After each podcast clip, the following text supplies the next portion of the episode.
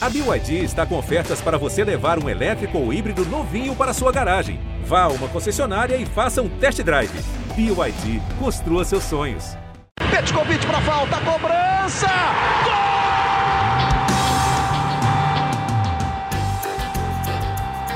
Está entrando no ar o podcast Sabe de quem? Do rubro negro, da nação, o GE Flamengo.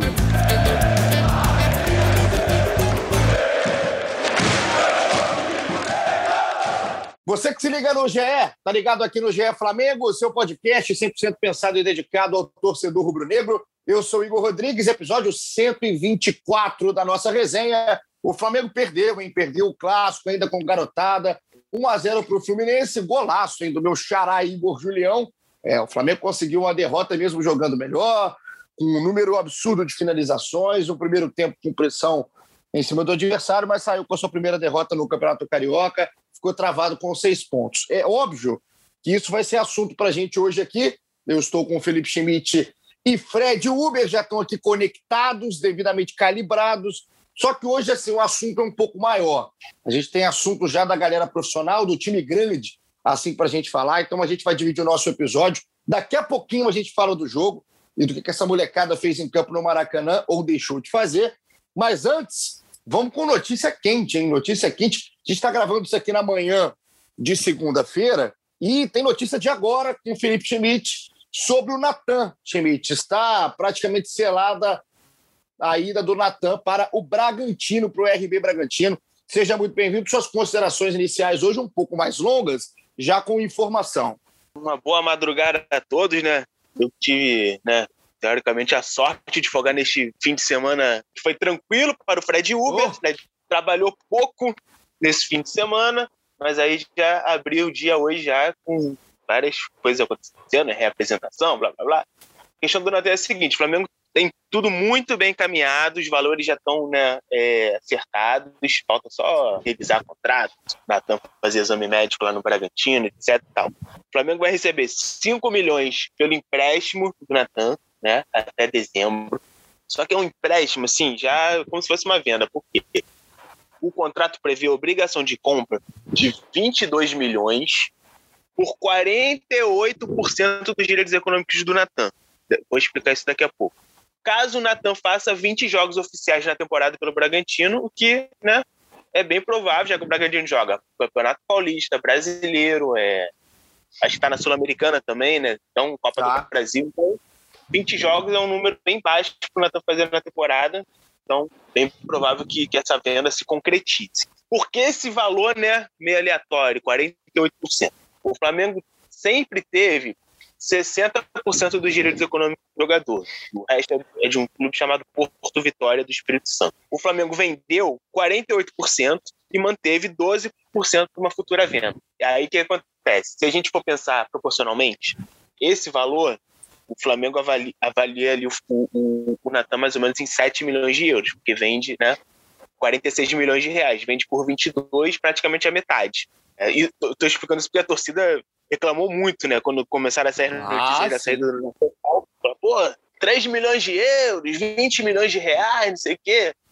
Assim, acho que fica um pouco mais claro por que o Flamengo está fazendo essa negociação. Então é isso. O Flamengo vende 22 milhões, 20, vai receber 27 no total, né? Já que ainda vai receber pelo empréstimo. Por 48% dos direitos econômicos do Natan, mantém 12 numa futura venda. O Natan, para mim, desses zagueiros jovens aí, acho que é o que estava mais pronto para colaborar no time principal. Foi capitão ontem no jogo contra o Fluminense, né? foi titular nessas três rodadas. Mas é isso, está saindo para o Flamengo esse ano, como o Fred Uber mostrou já uma matéria que a gente publicou na, na semana passada, o Flamengo precisa vender, o orçamento para ir, é para ser cumprido, não dá para escapar muito.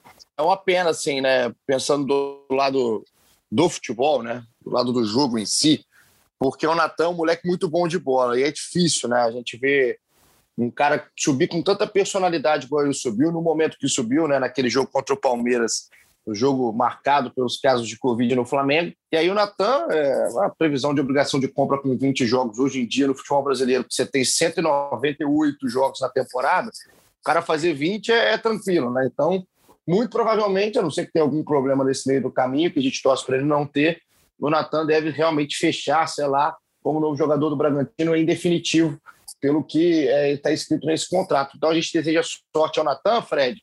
Seja bem-vindo aqui também ao nosso episódio 124. O Schmidt terminou aí a, a, informação, a sua consideração inicial, falando da questão financeira, né? A gente tanto bateu e é tanta. E tanto que a gente fala da necessidade do Flamengo agora vender por causa da receita que não entrou, né? Que não aconteceu devido à pandemia. O Flamengo são 110 milhões que o Flamengo deixou aí pelo caminho, matéria que você colocou na semana passada. Então o Natan entra nesse esquema, né? entra nessa conta, nesse cálculo que o Flamengo faz. Não vai ser só o Natan, não pode ser só o Natan não é uma solução financeira. E o Flamengo deixa também de ter uma, uma solução técnica para o seu elenco. Vai ter agora apostar no Bruno Viana, por exemplo, o zagueiro que chegou agora. Torcida, por exemplo, muita gente não conhece. Eu estava conversando com o Pedrinho, é, nosso comentarista aqui da casa, que conhece o futebol do Bruno Viana. O Pedrinho disse que é muito bom jogador, que o Flamengo é, foi bem no mercado, só que assim, vai ver como que ele vai vir, né? Como vai chegar o Bruno, como vai se adaptar. E agora o Flamengo perde o Natan, se num primeiro momento é, por empréstimo, muito provavelmente, em definitivo, você aprova ou desaprova. Agora vai questão mais opinativa da coisa. É bom negócio para o Flamengo, tendo visto o que são os números, a porcentagem para lá e para cá, a possibilidade de esses 12% de uma futura venda. O Flamengo vai bem ou vai mal nesse início de negociação no mercado na temporada, Fred? Fala pessoal, é, acho que é como você falou, que a questão financeira acaba pesando mais, né? Necessidade. Talvez fosse em outro momento o Flamengo seguraria mais para tentar que ele jogar mais, ter, ter, ter, uma proposta de fora, vender em, em, moeda mais forte, vender em euro, por exemplo. É, mas não acho uma, uma venda ruim o valor. A gente tem que adaptar também a, o mercado ao que ele é, é, atualmente, né? Depois da pandemia, os valores mudaram muito das negociações. Só se, se lembrar que a, a, terceira maior terceira maior transação da última da última janela foi o Pedro. O Flamengo comprou. Então os valores mudaram muito. Acho que pelo pelo valor não, não foi uma, uma uma má venda do Flamengo, mas sim, é uma, é uma pena porque é um jogador que a gente tá, que apareceu muito bem, né? Que tem uma, uma projeção boa, tem tudo para ser um, um, grande zagueiro. Perde o Flamengo de um lado, a parte técnica, mas também ganhando desse lado financeiro aí de talvez é, conseguir de repente um medalhão é, ficar mais para frente, conseguir segurar um, um medalhão que o Flamengo tem que fazer ainda 90, mais 90 milhões de, de reais em vida esse ano para cumprir a meta ali de orçamento, que total é de 140. Já teve o Yuri César e o Lincoln no início do ano, já bateu a primeira parte da meta, mas não tem jeito, tem que se acostumar com a realidade, a realidade de pandemia. O Flamengo tem que vender e os valores eu acho que foram até razoáveis do, do Natan. É porque num primeiro momento, eu acho que todo mundo tem a, reação, a primeira reação, né? Quando você vê a venda do Natan, pelo que ele fez em tão pouco tempo, tecnicamente, dentro do time, a reação é, é, de, é ser contrário a uma negociação de um cara tão novo, né? Um cara criado no Flamengo, de uma revelação do Flamengo, da dificuldade que é para revelar um bom zagueiro. E aí acho que a reação de todo mundo é aquele pé atrás, mas um pouco mais de razão, e dentro do que é a pandemia, do que a gente está vivendo, que não deve acabar tão cedo, o Natan entra no, no, no, naquele cálculo de necessidade do Flamengo, e de número, sinceramente, não acho que é uma negociação também é, ruim, principalmente se a gente está aqui colocando que é uma negociação caseira. Se fosse uma transação para a Europa, algum clube europeu, o Flamengo poderia até apertar, tentar um pouco a mais já de cara para o Natan, mas uma transação caseira. E acho que é bom para o moleque também, porque ele está indo para um time que daqui a pouco a gente vai ver um movimento grande de jogadores querendo jogar no RB Bragantino, um time estruturado, um time que tem uma, uma, ideologia de jogo, um time que tem também uma projeção europeia, né, que tem clubes lá fora da, da, da Red Bull, e isso pode ser um trampolim. A gente está vendo o que está acontecendo com o Claudinho, por exemplo, é, destaque da temporada passada, que está no radar do Leipzig, que está no, no, radar do Salzburg. Então, para o Natan, é, eu fico feliz, porque o moleque está indo para um, um time que faz sentido, né? um time que tem espaço, um time que é estruturado. Tomara que tenha um futuro aí gigante, é muito bom jogador, um moleque muito bacana, que deu em pouco tempo um retorno técnico para o Flamengo, no momento complicadíssimo do Flamengo na temporada. O Natan segurou bem, escreveu a sua história na conquista do Brasileirão de 2020. E agora que ele tem a sorte no RB Bragantino. Felipe Schmidt, vamos passar para o nosso tópico de número dois. E aí a gente entra. Vamos ficar ainda na segunda-feira. A gente vai entrar aqui no que foi o fim de semana de Fred Uber e os torcedores do Flamengo estão escutando aqui através do ge.globo barra Flamengo ou em todos os nossos agregadores, porque hoje, nessa segunda-feira, marca, como você disse aí, a reapresentação da galera né, do, do, Flamengo, do profissional, dos jogadores que tiveram aquela folga, aquelas férias é, merecidas, já que trabalharam bastante na última temporada. O Flamengo se reapresenta, pelo que eu vi de vocês. Não tem Rafinha, mas a, a, o resto da rapaziada, todo mundo. E o Arrascaeta chega na terça, né? Foi liberado pra, por causa da questão de voos, é, não tem muito voo do Uruguai e Brasil, ele tá no Uruguai, estava com a família, guardado nessa terça-feira no Ninho. O resto, todo mundo, Gabigol, já chegou, já tá lá no Ninho, tá? A gente ainda não tem imagens, mas ele já chegou no Ninho. O Flamengo hoje treina é, de forma integral, treina agora às nove da manhã, depois às três da tarde no Ninho. Estão, né? Vai fazer exame de Covid, vai fazer avaliação médica, aquelas coisas todas. Mas hoje, segunda-feira, 15 de março de 2020, é o Flamengo iniciando sua temporada, iniciando sua preparação para a temporada. Eu, por mim, né, eu sei que toda a questão contratual, mas por mim eu deixava jogando mais algumas rodadas do Carioca e deixava focando na Supercopa do Brasil contra o Palmeiras, falta menos de um mês. Cara, vou aproveitar então, Schmidt, já que você fez o que vai ser a segunda-feira, importante, né? Que marca aí uma, um início de trajetória em 2021 para o Flamengo. É, mas vamos entrar no fim de semana, que foi essa loucura de fim de semana para Fred Uber, que estava trabalhando. Fred, a notícia do Gabriel, né? Acho que surge como uma bomba no domingo. O Gabriel tem todo o lado de idolatria e, e merecida que ele conquistou, uma história gigante é, no Flamengo, das maiores histórias que um jogador já construiu dentro do clube. É, isso é inegável.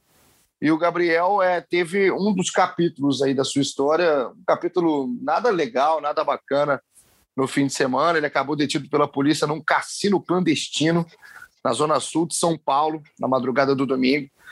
É, o Gabriel, cara, é, eu quero até escutar o Gabriel antes aqui, porque o Gabriel conversou com o Eric Faria, com exclusividade, logo depois aí que a notícia é, pipocou, que a bomba estourou o Eric, produção do Eric Mota, o, a bomba estourou, o Eric Faria falou com ele, vamos ouvir um trechinho do Gabriel que ele fala, pelo menos dá a versão dele sobre o que aconteceu, por que ele estava lá num cassino clandestino em São Paulo, lembrando que ele está de férias, né? Até ontem estava de férias. E o que estava fazendo o Gabriel nesse momento de pandemia? Vamos, vamos escutar o Gabigol. Quando você chegou, Gabi, você não percebeu que tinha muita gente? Nesse momento de pandemia não era um lugar mais adequado para você ficar? É, faltou sensibilidade da minha parte, né? Até por, por ser meu último dia de, de férias. É, tava ali com meus amigos, estava feliz no momento de estar com eles, né? Um, um, momento que a gente quase não tem. Então acho que faltou um pouquinho de sensibilidade, mas sempre usando máscara, sempre com álcool gel. Então, e realmente, quando eu percebi que tinha um pouquinho mais gente, eu tava, tava indo embora. Você é um cara que inspira muita gente no Brasil. Você é hoje, sem dúvida, o jogador mais famoso aqui atuando no Brasil. O cara que tem uma idolatria, principalmente das crianças, assim.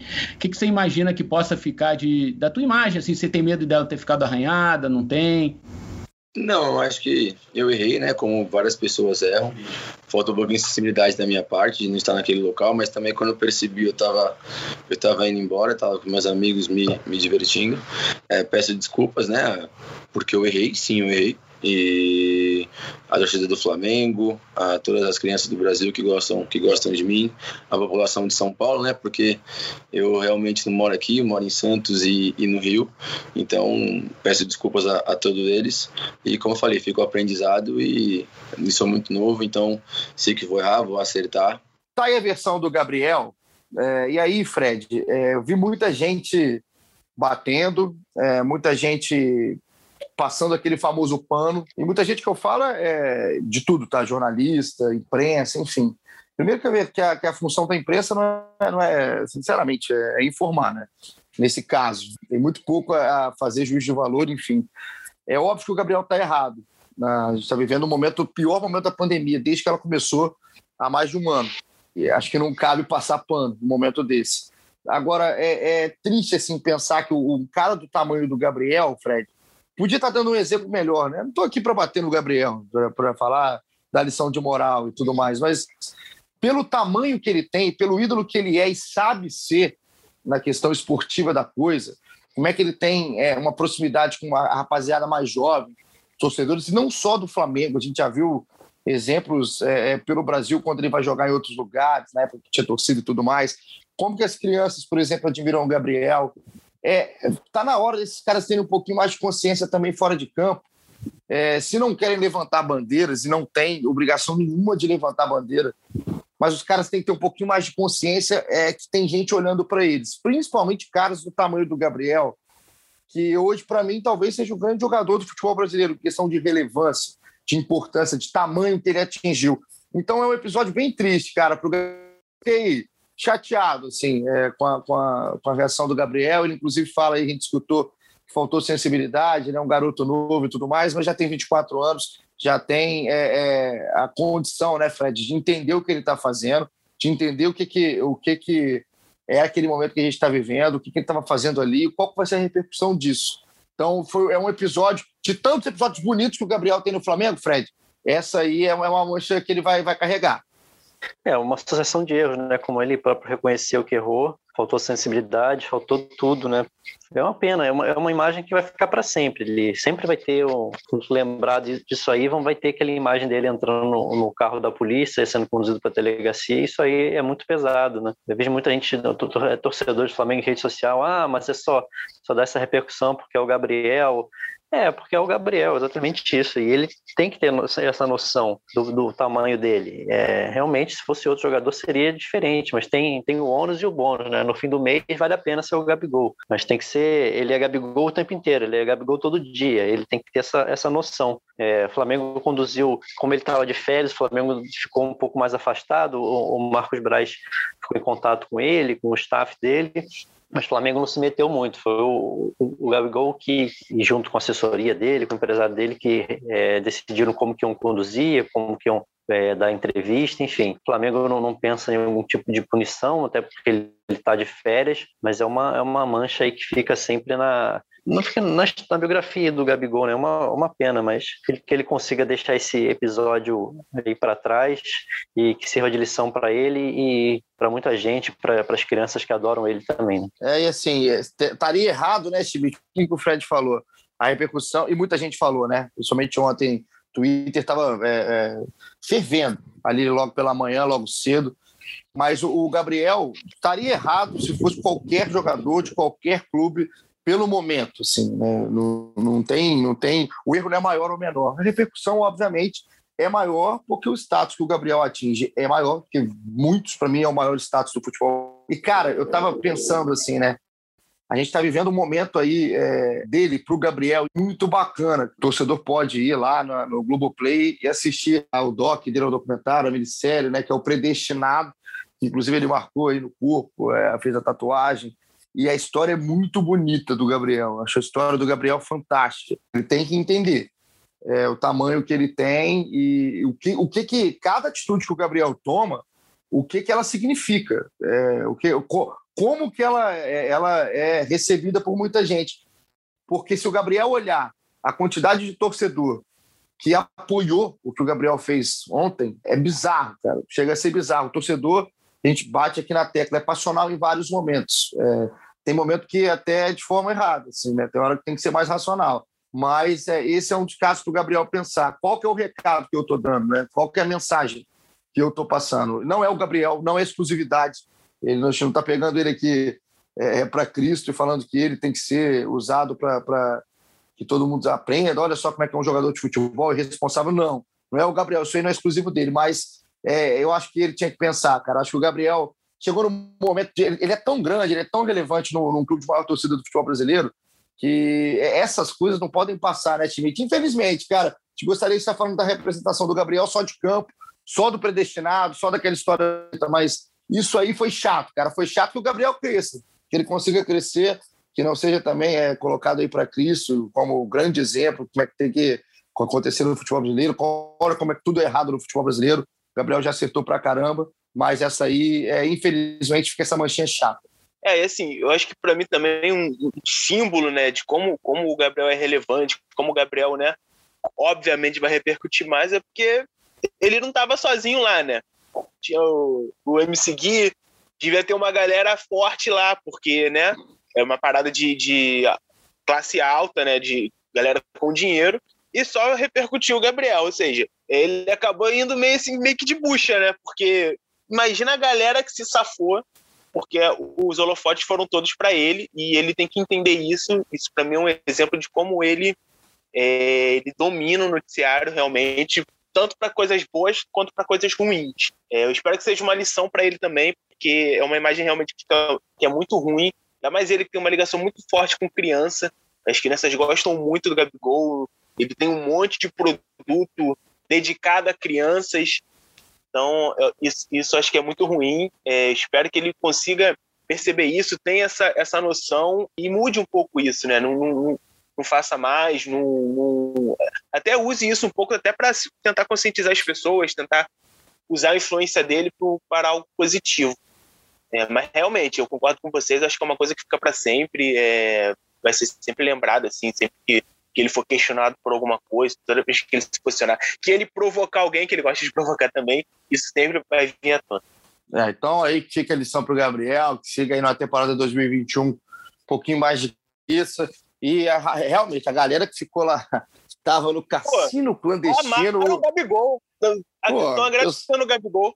Exato, o MC Gui, cara. O MC Gui, assim, eu, eu com todo, todo respeito, MC Gui, eu, não conheço o MC Gui, assim, ah, o russo. Eu já tinha escutado alguma coisa do MC Gui, mas, assim, é, se o MC Gui passar hoje na redação, eu não sei quem é o MC Gui. Eu poderia ter descoberto quem é o MC Gui, mas é. não, só apareceu o Gabriel. Então, é, o MC Gui daqui a pouco vai fazer músicas ao Gabriel, porque está aí agradecendo a presença do Gabriel, para a gente ver o tamanho que é o Gabriel, a gente falando sério aqui, que seja um episódio ele entenda o tamanho do episódio aí. Vamos continuar aqui o nosso episódio, o 124, e aí pensando já no que está sendo o, o, Carioca, né? Esse Carioca é de um jeito muito diferente, com vários garotos e tudo mais. O Flamengo entrou em campo ontem, pegou o Fluminense, já com muito mais cara de um time é, para a temporada do Fluminense, com vários jogadores que o, que o time, que o torcedor do Fluminense conhece, né? E tudo mais. Ainda não é completo, mas enfim. O Flamengo foi melhor no jogo, né, Fred? O primeiro tempo do Flamengo, inclusive, tá, é, eu até me surpreendi, cara. É, não pela, pela o Flamengo ter ido bem, mas porque o Flamengo foi muito melhor do que um time profissional, né? É, porque o time que já está acostumado a jogar, que já tem mais bagagem. A garotada dominou a posse, a garotada dominou até as ações ofensivas, teve mais chance, chegou com com credibilidade e força no primeiro tempo, mas termina o jogo tomando um gol, bonito gol ali do, do Igor Julião, e sem conseguir furar o bloqueio. É, faltou capricho, como disse o Mauricinho, Fred? Faltou. O Flamengo realmente é, dominou o jogo inteiro, praticamente, principalmente no, no, primeiro tempo, pressão na saída de bola, o Fluminense todo recuado, parecia até que o time de garotos era. É, que, que, o Fluminense estava jogando com um time basicamente de sub-20. Jogou muito bem, alguns jogadores se destacando, acho, gostei muito do Hugo Moura, principalmente, achei que foi o melhor em campo, distribuindo bem o jogo, dando proteção para a defesa, com bons lançamentos, o Mateuzinho também sendo perigoso ali na, na direita, até um lance logo no início, que o lançamento do Noga, em profundidade, Mateuzinho consegue chegar, cruza para o Muniz, quase a bola da cabeçada, a bola por muito pouco não entra, mas falhou na, nas finalizações, né? Até comparei esse jogo ao que foi o jogo de janeiro pelo Campeonato Brasileiro, que o Fluminense vence o Flamengo, fica completamente o jogo inteiro atrás, jogando só por bola parada e não, não vacila ali no, Flamengo no final, o, Flamengo, o Fluminense venceu por 2 a 1 em janeiro pelo Brasileiro. Foi um, o retrato do jogo foi, foi copiado é, nesse domingo. Mas fica um, o saldo acho que foi positivo do jogo por ser uma, a garotada, acho que vai ficar de lição também. E tem muito tem muitos jogadores ali que vão ser vão ser bem úteis para o Rogério nessa temporada. Boa, falando dos jogadores que serão úteis, vamos começar aí com o Hugo Moura. Pergunta que eu faço, já que o Fred destacou e eu concordo com o Fred, para mim o melhor do Flamengo em campo.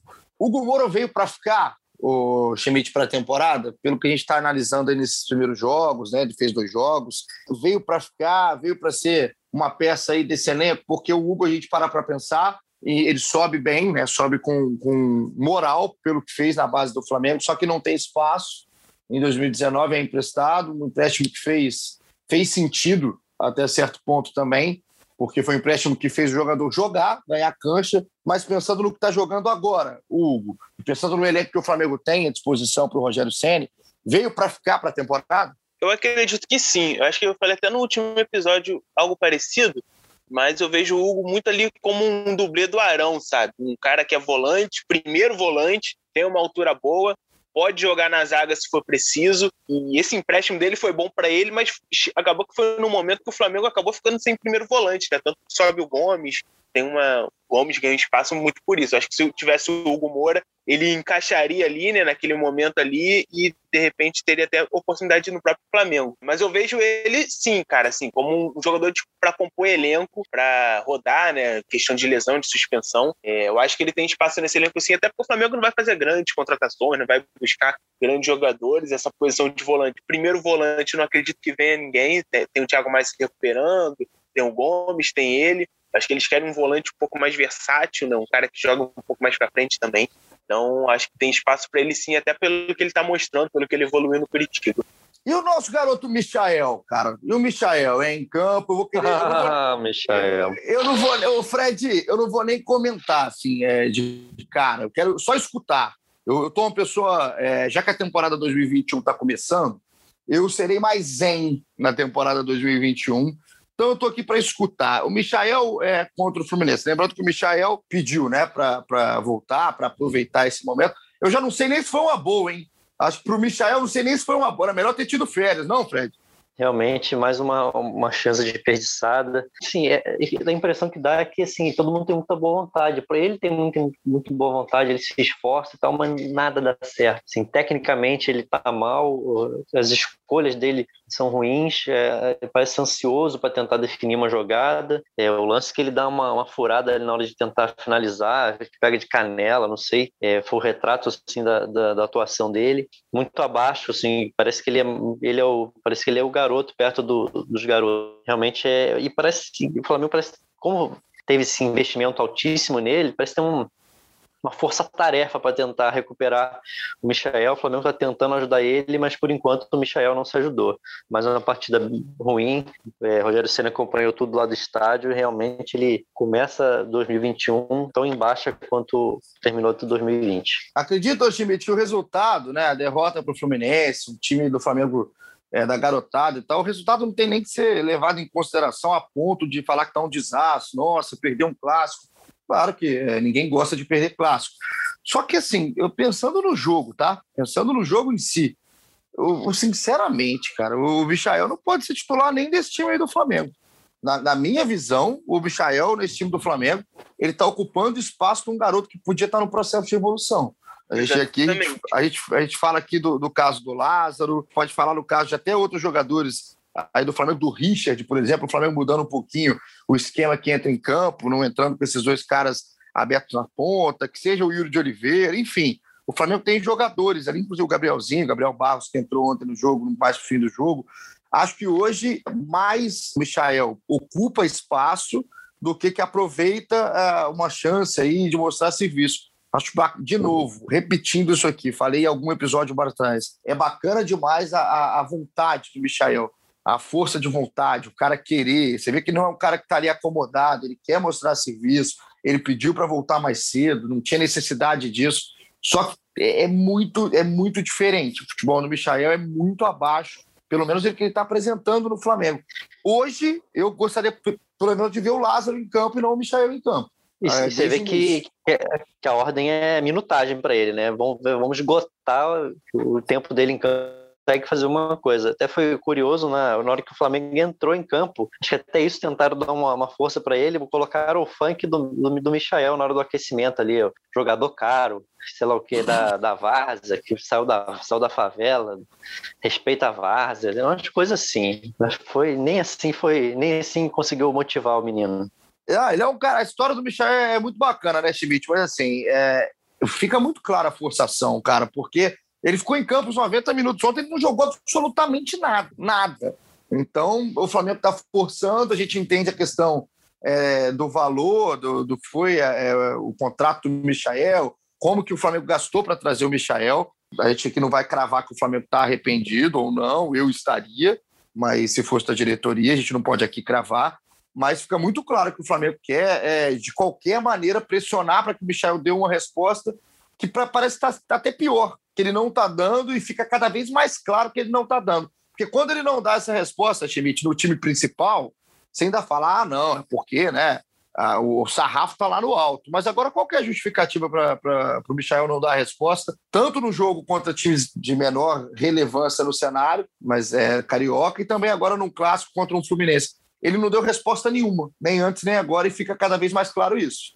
É, esperava-se que esse, esse carioca pudesse ser uma forma dele ganhar confiança, né, sequência, poder jogar, mas é o que você falou, assim, conforme as coisas não vão, não vão né, funcionando como ele esperava, acho que vai pesando mais ainda. E aí entra essa questão que você também citou, de aí acaba impedindo que algum outro jogador né, ganhe espaço. O Lázaro, assim, nem tá merecendo tanto também, né? Pelo que a gente está vendo do Lázaro aí, esses jogos, é, ainda não, não mostrou muita coisa, mas é um moleque de muito potencial. De repente, com mais campo, poderia, né, mostrar mais, mas é, acaba tendo esse, esse efeito colateral, né, do Michel jogando, tapando a, a, progressão de algum outro menino. Eu acho a situação dele muito complicada, cara. Eu lembro que a gente estava fazendo uma matéria sobre ele, eu, e o Fred, aí eu até mandei pro Fred, assim, uma coisa engraçada. O Michael, com o Jorge Jesus, né, que foi basicamente o carioca do ano passado, e um pouquinho de Libertadores e tal, acho que ele tinha 12 participações em gol, três gols, quatro assistências e cinco ali que a gente estava chamando de pré-assistência, né? Que é quando ele participa do lance, ele dá o passe pro passe. Então ele teve 12.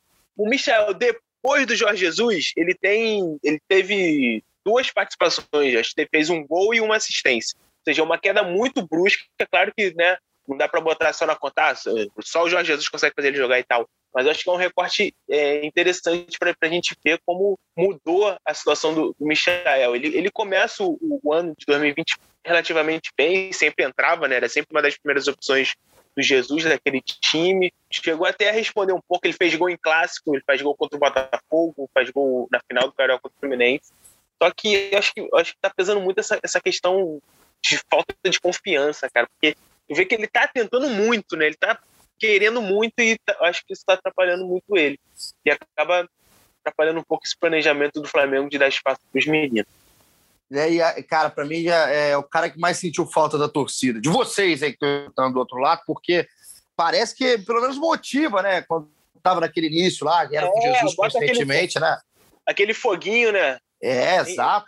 Faz uma fumaça, né, Timite?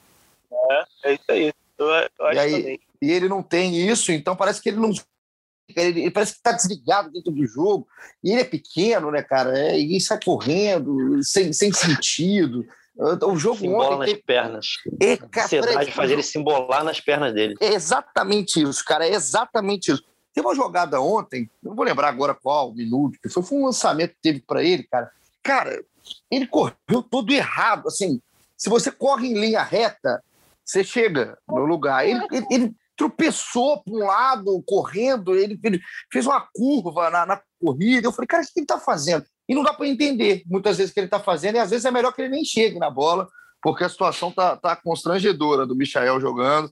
É triste, a gente. É, quando o cara é bacana, inclusive já teve aqui com a gente no, no, no GE Flamengo, episódio é, marcante, inclusive dos, né, um dos grandes episódios da história do, do, do Michael. É muito legal, cara. E aí a gente fica triste, cara, porque, lembro sempre, a gente está aqui fazendo críticas ao profissional, ao que está acontecendo dentro de campo, ao que o Michael está mostrando dentro de campo. Mas é um cara tão bacana, um cara com uma história tão legal. Seria tão legal ver o Michael dar a volta por cima dentro do Flamengo depois de uma temporada que ele mesmo sabe que não foi a melhor. E ele, inclusive, disse que tem orgulho de ser reserva dos melhores. Só que é, é o caso de ser reserva dos melhores, é, é, você tem um peso danado, porque uma hora você vai entrar.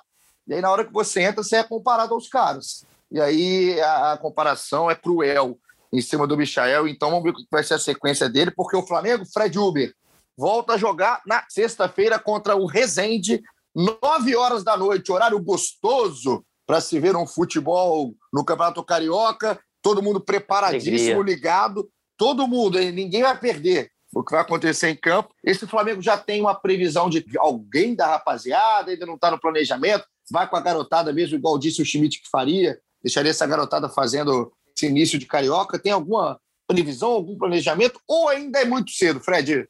Bom, a tendência é que esse grupo que está se representando hoje, na segunda-feira, é, faça um, uma, uma espécie de pré-temporada obviamente mais curta, e que esses jogadores sejam, sejam incluídos aos poucos até para como preparação para a Supercopa do Brasil. Para esse jogo de sexta-feira, eu acredito que a única chance de novidade seja a, a presença do Bruno Viana, que já está treinando sem a, aquela proteção no braço, né, que ele teve uma fratura no dedo. Acho que a tendência é que o time titular seja basicamente esse o jogo Fluminense com o Bruno Viana no lugar do Natan. Hoje, segunda-feira, eu apostaria nisso. Eu, essa, essa fratura no dedo, o Brunão já chegou com a fratura no dedo. Vamos lá, rapaz, vamos, vamos entrar no eixo. Eu, tô, eu confesso, Schmidt, que eu estou curioso para ver é, o Bruno em campo, agora que o Flamengo não tem o Natan, tá a caminho do Bragantino, como a gente destacou, tá lá também no ge.globo Flamengo, se você procurar, você ler a matéria do Felipe Schmidt. E aí, você pensar que no banco hoje o Otávio seria reposição imediata ao Natan, para fazer uma dupla com o Noga. É, o Otávio está é, tá num nível abaixo do Natan. Não, não, não tem mérito o garoto, não, mas é porque o Natan chegou num nível muito alto. Então, é, depois da conversa que eu tive com o Pedrinho, o, o Schmidt, aumentou a minha expectativa em cima do Bruno Viana é, para ver o Bruno Viana, né? Qual vai ser a condição física e técnica que esse cara vai chegar. Foi muito elogiado pelo Pedrinho. Cara, e, e a, a, diretoria gosta muito dele. É, eles já, ten, já tinham tentado contratar o Bruno em 2019 antes mesmo do, do Pablo Maria, antes ou depois, agora não lembro, mas tentaram naquela época, só que ele era muito caro, né? foi meio inviável, né? E agora teve um problema lá com o Carvalhal no Braga, né? Ficou meio que disponível no mercado, o Flamengo aproveitou e trouxe.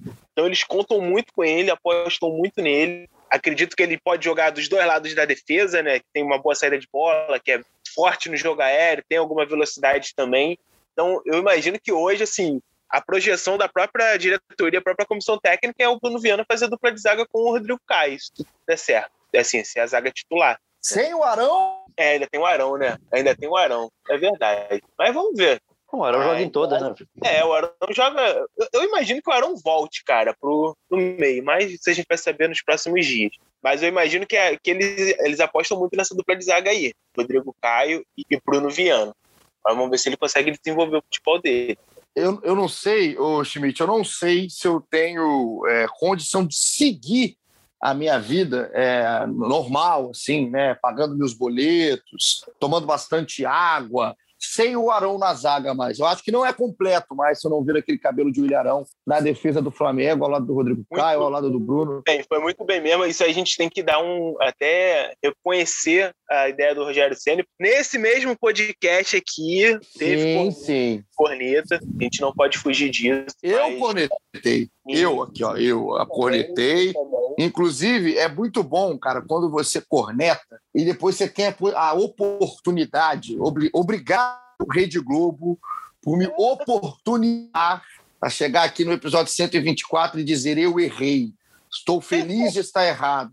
Porque o, Rogério Ceni é, da, das, de tudo que fez, de tudo que fez o Rogério, né, no caminho aí na, na reta final do Brasileiro, dos erros que ele cometeu. E aí eu continuo dizendo que são erros. Esse foi um acertaço, cara. Esse foi um acertaço. Ele, ele me provou, ele me provou, me deu o chamado tapa na cara, bem dado, porque foi muito bem.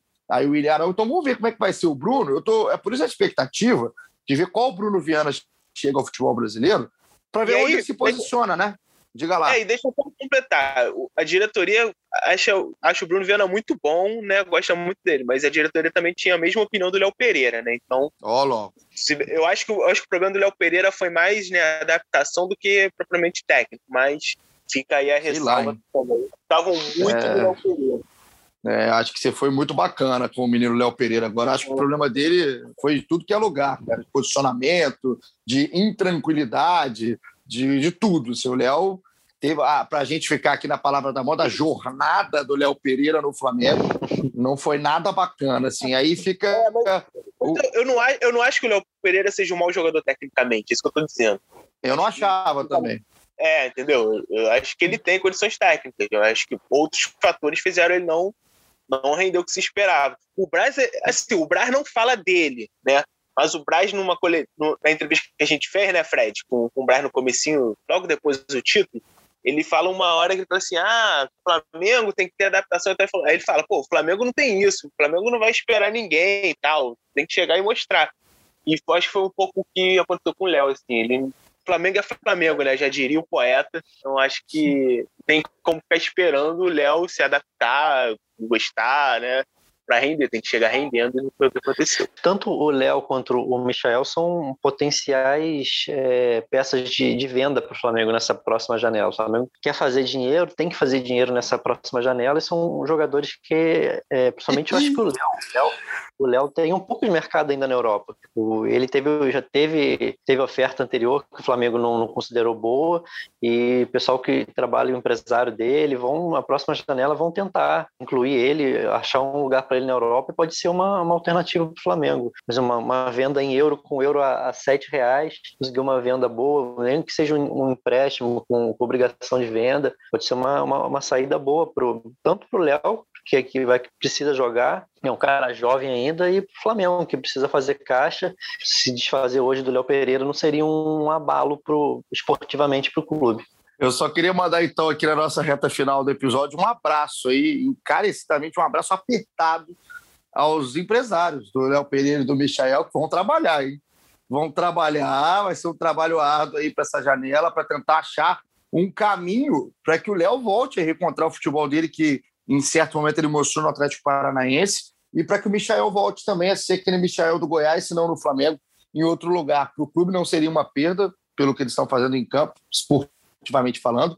E quem sabe o Flamengo não recupera um pouco do investimento que fez nos jogadores. É, é, vamos ver vai ser a cena, quais serão as cenas do próximo capítulo, dos próximos capítulos aí dessa dupla que não deu certo até o momento, Léo Pereira e Michel. Vamos terminando aqui. Schmidt, estamos considerações finais. Esse Flamengo que perdeu a primeira na temporada, mas que começa agora a dar o seu pontapé inicial de fato com a equipe é, profissional. É, né? Só dizer que provavelmente sexta-feira serei eu, né? No jogo, porque o Fred Uber. Ah. Né, eu que tô nesse jogo lindo, maravilhoso, de 9 horas da noite de uma sexta-feira. é, esperar, né? Como que vai ser? Acho que, acho que a grande expectativa agora realmente é o Bruno Viana. Provavelmente ele deve ser relacionado, deve jogar essa partida. Uma chance da gente poder ver ele, poder ter uma noção melhor do que, que ele vai ser. Acho que ainda vai ter muita garotada também. Acho que tem que ser assim mesmo, tem que dar mais um tempinho para essa galera que está chegando agora se condicionar, porque a temporada, se tudo der certo, vai ser longa. Ah, vai dar certo, né? Não, vai dar certo. Já deu certo, muita gente diria. Agora, Fred Uber, tamo junto, meu garoto. Muito obrigado pela companhia. Deixa o Schmidt trabalhar na sexta-feira, ficou no chinelo no fim de semana, no fim de semana agitadíssimo. Um abraço para você, considerações finais para a gente encerrar o nosso episódio. Um abraço a todos, até a próxima edição. Vale a pena dar mais um, dar um crédito para esse time que está jogando bem.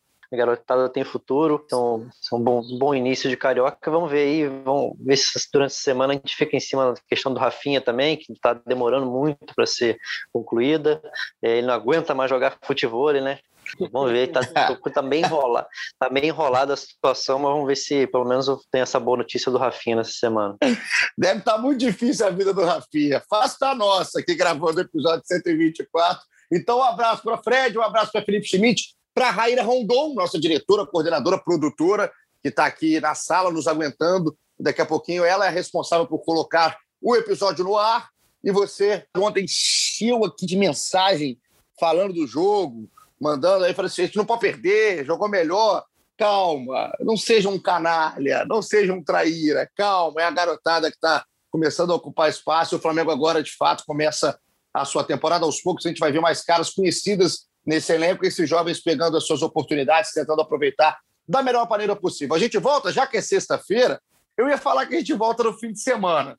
Mas não, a gente não vai voltar no fim de semana, a gente vai voltar na segunda-feira que vem. Não sei se a gente vai estar aqui ligado, você acompanha o Felipe Schmidt, o Fred Uber durante a semana, para ver sobre Rafinha, sobre Bruno Viana, sobre o desenrolar de Gabriel, enfim, sobre tudo que acontece no dia a dia do Rubro Negro. E a gente tem encontro marcado na semana que vem, na segunda-feira, para falar o que foi Flamengo e Resende e também falar um pouco mais dos profissionais que vão estar cada vez mais adaptados e com recondicionamento físico em alta. Falei pra caramba, falei bonito nesse final. Tamo junto, até semana que vem e aquele abraço.